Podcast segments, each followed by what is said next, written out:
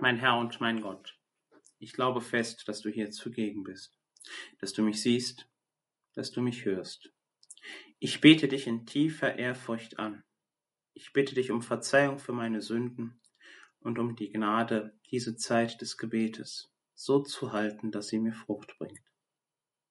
Maria, meine unbefleckte Mutter, heiliger Josef, mein Vater und Herr, mein Schutzengel, bittet für mich.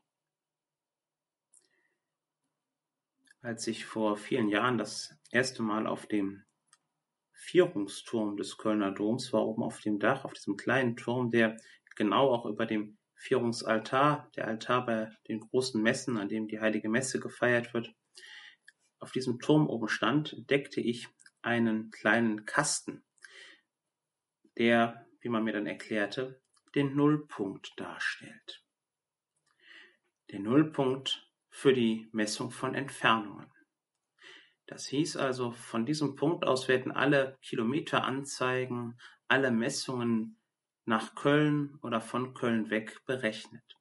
Wer also auf der Autobahn zum Beispiel fährt und ein Schild sieht, noch so und so viel 100 Kilometer nach Köln, der sieht sozusagen die Entfernung genau zu diesem Punkt, mitten in den Dom hinein. Ja, es hat mir zwei Dinge deutlich gemacht. Zunächst einmal ganz profan und einfach, wir Menschen, wir brauchen eine Orientierung. Wir brauchen diese Punkte, diese Fixpunkte, die uns helfen, unsere Welt einzuteilen. Sei es zum Beispiel ein solcher Punkt, den jede Stadt hat. Nicht so schön wie den natürlich in Köln, aber die jede Stadt hat, die einen Fixpunkt hat, von dort aus alle Entfernungen festgelegt werden. Oder seien es andere Dinge, seien es die Sterne am Himmel, mit denen man sich damals die auf der See die Orientierung gegeben hat, sei es der Kompass, der einem hilft zu erkennen, wo Norden, Süden, Osten, Westen ist, sei es das Wissen um den Lauf der Sonne, um zu erkennen, welche Himmelsrichtung man folgt. Oder seien es einfach die ganz normalen Adressen, die wir haben, die wir Menschen ja sozusagen selbst erfunden haben, Straßennamen, Straßennummern und so weiter, damit wir wissen, wenn wir irgendwohin eingeladen sind, welchen Weg wir gehen müssen, wo wir überhaupt hingehen können. All das ist tief in uns drin.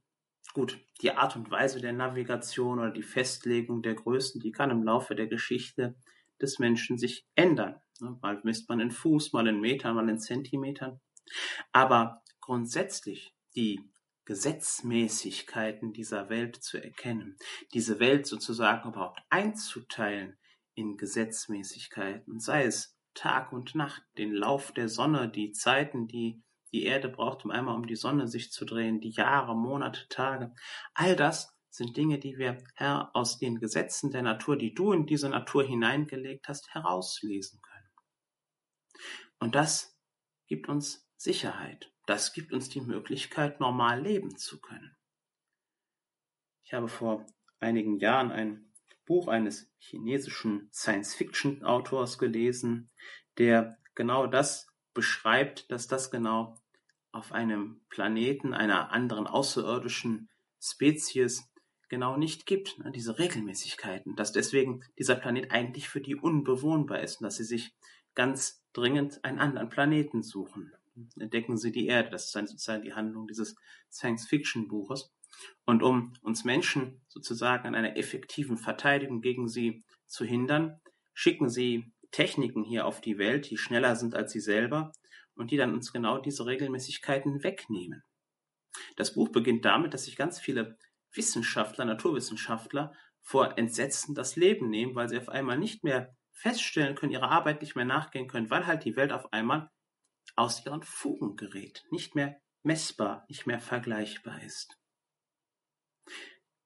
Ja, Herr, das ist, sagen wir mal, die rein natürliche, die rein äußere Form dessen, was Orientierung bedeutet. Aber dieser Nullpunkt über dem Vierungsaltar des Kölner Doms hat auch nochmal einen tiefen geistlichen Ausdruck. Und zwar, was ist es, wovon ich meinen Tag bestimmen lasse? Wo habe ich meinen Fixpunkt, meinen Höhepunkt am Tag, von dem aus ich lebe oder zu dem hin ich lebe?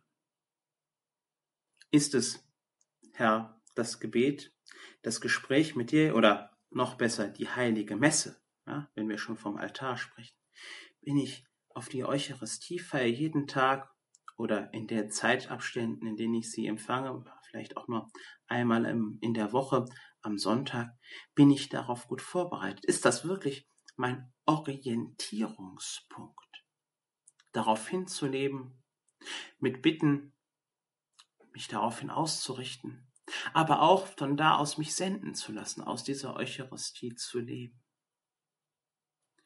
Herr, wir befinden uns ja jetzt in den letzten Tagen des Kirchenjahres vor dem ersten Advent, wenn dann der neue, das neue Kirchenjahr jetzt am Sonntag beginnt für uns.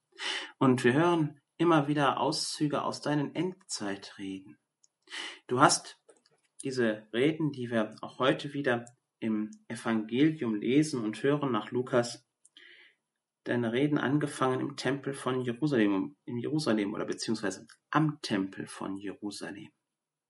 Du hast die Äußerungen deiner Jünger, die sich über die Schönheit des Schmucks geäußert haben von dem Tempel, als Anlass genommen, sie darauf hinzuweisen, dass selbst dieses großartige Gebäude, dieser riesengroße Tempel, der vermutlich beeindruckend gewesen sein muss mit seinem Schmuck, mit seiner Größe, mit seiner Ausstattung, dass dieser nur, ich sage es jetzt mal ganz brutal, ein Hilfsmittel war. Ein Hilfsmittel, das den Menschen damals helfen sollte, die Gegenwart Gottes hier in der Welt zu erkennen, die Großartigkeit Gottes hier in der Welt zu erkennen. Ja, dass es einen Ort gab, wo sie beten konnten, wo sie einen exklusiven Ort hatten, um dem Vater zu begegnen. Aber auch dieser grandiose Bau, dieses großartige Hilfsmittel, verzeiht, dass ich vom Tempel von Jerusalem jetzt so spreche, dass das nur, ja, ein Mittel zum Zweck war, zum Zweck der Begegnung mit Gott. Und dass dieses Mittel, genau wie alle anderen Mittel, genau wie diese ganze Welt, am Ende der Zeiten irgendwann mal zu Ende gehen wird. Das ist die, der Kern der Message, den du in diesen Bildern deinen Jüngerinnen und Jüngern vor Augen hältst, die du uns vor Augen hältst. Ja, dass all das, was wir hier auch in dieser Welt haben, Mittel sind, Hilfsmittel, nämlich um unser eigentliches Ziel zu erreichen. Die Begegnung mit dir, Herr. Du malst aus, wie diese Welt hier zugrunde geht. Und diese Bilder sind wirklich einen schreckende Bilder, die von Feuer und Flammen, vom Runterfallen der Sterne, vom, vom Dunkelwerden der Sonne und des Mondes berichtet und von Kriegen und Zerstörung. Alles Dinge, die sich sicherlich der ein oder andere Hollywood-Regisseur auch schon mal zu, zu Genüge geführt hat, um sich dann davon in Anführungszeichen inspirieren zu lassen. Aber du machst es nicht, um an der Freude die Dinge zu zerstören, sondern du willst uns deutlich machen, danach, dann kommt der eigentliche Orientierungspunkt. Da ist dann das, was wirklich trägt. Alles andere, was nicht im tiefsten trägt, vergeht. Die Gebäude werden irgendwann mal verschwinden, die Menschen werden irgendwann verschwinden, die Dinge, an denen wir uns sonst so sozusagen aufhängen und orientieren können, verschwinden. Aber du, Herr, du bleibst. Du bist es, an dem wir unsere tiefste und eigentliche Orientierung nehmen sollen. Richtet euch auf und erhebt euer Haupt, denn eure Erlösung ist nah. Das sagst du, nachdem du all dieses Schreckensszenario aufgezeichnet hast heute. Richtet euch auf und erhebt euer Haupt, denn eure Erlösung ist nah. Herr, was ist meine Orientierung? Mache ich mich fest an dem Nullpunkt auf dem Dach des Kölner Domes?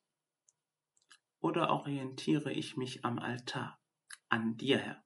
Wobei dieser konkrete Altar vielleicht auch irgendwann mal nicht mehr da ist, gegen einen anderen ausgetauscht oder was auch immer oder baufällig ist oder wie auch immer orientiere ich mich an der Begegnung, Herr, mit dir in der Eucharistie? Oder bleibe ich bei Äußerlichkeiten hängen? Bleibe ich bei den Dingen hängen, die mich nicht glücklich machen?